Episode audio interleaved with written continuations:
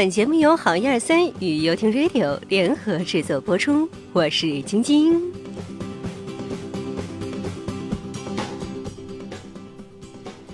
萌妹发现，每次出去逛街，都有很多人给我发这小广告传单啊！哎，只能说明我长得美到令人发指啦。这个看今天早上啊，一醒来看到这新闻说，如果喜欢熊猫的话，虽然领养难以实现，但可以认养啊。大致的意思就是说，你按时呢给动物园打点钱，然后这些钱呢就会花到你认养的熊猫身上，你就是它名义的主人了，可以定期去看望它。萌妹真心觉得这种方式真的是超级棒，又环保又有爱。如果大家愿意的话，我本人也接受领养啊。有人认养吗？酸牛奶管够就行。我会做饭，会模仿表情包，会暖场不粘人哦。感觉自己萌萌哒。一个正常的女生的相册里应该都有自拍或者吃吃，还有旅游，还有男友，而不是不同的男人各种机场或者是活动、演唱会的高清照片，还有像萌妹这种整天分享着新闻。链接的萌妹心里苦啊！其实啊，这单身久了，发现单身其实也没有那么可怕。只要你热爱生活，拥抱生活，多出去走走，你就会发现身边竟然全都是情侣啊！不过啊，这一年当中，什么时候表白最好呢？当然是夏天啦！万一这失败啦，心和身体就不会。一样冷啦。呃，有一天我跟着这个精灵和草哥去逛街啊，他俩是如胶似漆啊。我就说：“哎呀，你和这女票真是甜蜜，上街都是手牵手。”没想到精灵和我说：“哎呀，我这不是怕他一松手就去买东西嘛。”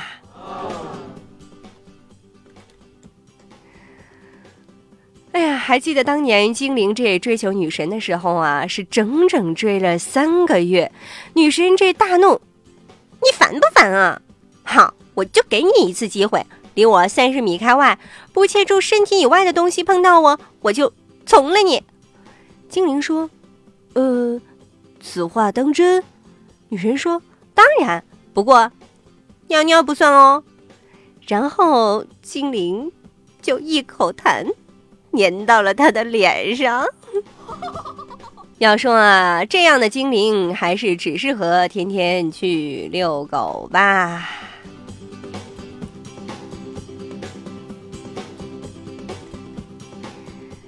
上帝给你关了一扇门，还关了窗，嗯，说明他怎样呢？他是想开空调了。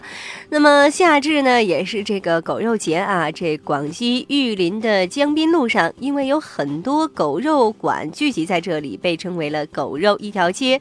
当然了，这“狗”字啊，也被一些商家。给遮挡了起来。那么，据这个一些民众的呼吁和调查显示，百分之六十四的被调查的民众呢支持取缔这个玉林的狗肉节，百分之五十七百分之五十一点七认为狗肉贸易应当被全面的禁止，百分之六十九点五的民众表示从未吃过狗肉。啊，有些网友就说了，别把自己的意愿强加在别人的头上，爱狗的。可以不吃爱鸡的，可以不吃鸡，但你不能阻止别人对这些的爱好吧？那如果有人说他们爱粮食的话，是不是大家都得饿死呢？啊，还有了就是。为什么还有评论说？为什么评论里没有一个人反对？你们都疯了吗？狗也是一条生命啊！拿什么鸡鸭来说事？狗能和鸡鸭比吗？狗是有灵性的，狗会保护主人，会开门，很听话啊！也是表示支持这个取缔这个玉林的狗肉节。对此，好友们你怎么看呢？其实不管怎么样，萌妹啊是坚决反对这种。玉林的这种狗肉节的啊，他是我们的好朋友啊，也没有伤害我们，对吧？我们不应该以这样的方式残忍的对待他们。其实最初的时候，这个玉林的狗肉节呢，只是一种民俗，后来被一些人炒作成了狗肉节。萌妹只知道地震的时候，狗狗的爪子跑出了血，把伤者从死人堆里拉了出来。可以不喜欢，但是请你们不要伤害。当然了，一个人喜欢吃什么，想吃什么，其实都是这个人的自由，他的权利。但是作为一个有感情的动物，能够克制自己不去做什么，才是真正的自由。萌妹也不会去指责那些吃狗肉的人士。最让我反感的就是那些狗肉节的推手，为了一些自身的利益炒作这个狗肉节啊。嗯，但是呢，下面一条新闻啊，我们要说的这条新闻呢，要让狗狗跟着一个白痴的主人，其实也是很悲哀的。二十号下午，浙江的杭州，一名男子喝酒之后和女友一起遛狗，男子就心血来潮，就想，哎，知道自己这个拉布拉多犬是不是真的会游泳啊？于是呢，就把这拉布拉多犬呢扔入了河中。他站在岸上看着这个狗狗的时候呢，他自没想到就失足落入了水中啊！结果这拉布拉多自行游上了岸，男子却下沉欲溺，救上岸时已经抢救身亡了。啊，虽然说这逝者为大，但是这一次这种情况，也只能说男子成功试验出了拉布拉多天生就会游泳。虽然这个测试者是意外身亡了啊，不过这是不是也能算是一次成功的实验了呢？呃，关于这个“我爱你”啊，其实有很多种表达，比如说周星驰说过“我养你”，苏轼说了“不思量，自难忘”。黄伟文说了“余生，请你指教”，王家卫说了“那一刻我很暖”，还有张学友说了“很想带你去吹吹风”。嗯，范仲淹说了“酒入愁肠，化作相思泪”。李白说了“郎骑竹马来，绕床弄青梅”。张爱玲说了“说你还不来，我怎敢老去”。嗯，但是萌妹最爱第一种了，简单又实惠。这不，精灵的我爱你真是简单又粗暴啊！你比如说这个精灵说，嗯，人家那个草哥说了说，我网名改成月亮了，嗯，精灵就说，那我改成明亮吧，正好匹配。哎呀，算了，我直接改成明亮，不给你机会。嗯，那我要是改成萌亮呢？突然啊，这萌妹就无法直视这个“萌”子了。当然呢，当时呢，我起这名字确实是啥都不懂啊，嗯。有一种我爱你呢，其实是为了你幸福而不离不弃的。二零零二年，石泉县熨斗镇的涂习汉因为一次煤矿事故而瘫痪了。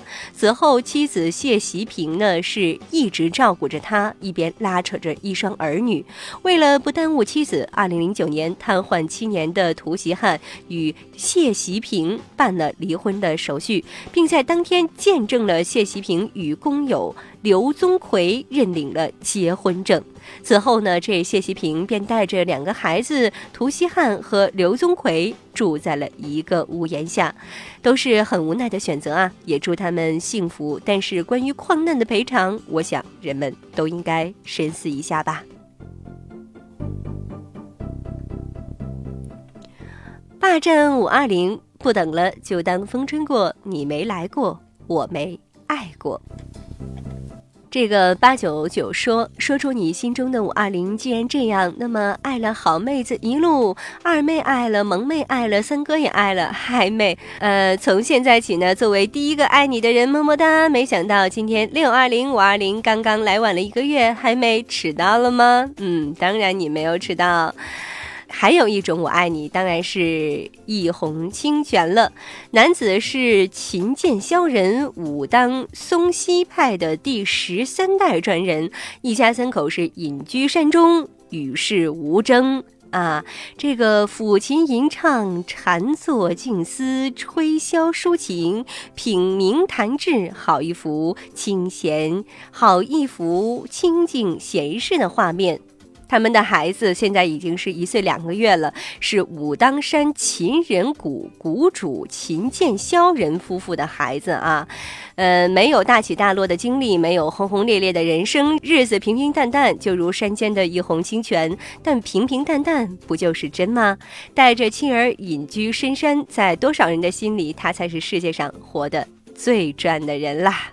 好了，今天的好妹子呢就要和你分享这么多了。详情请关注百度贴吧“好妹子碎碎念”吧。每天六点，奇葩趣事新鲜出炉，大眼看世界，有你更精彩。加好妹子企鹅群幺二五六七二四五八，一起舞起来吧。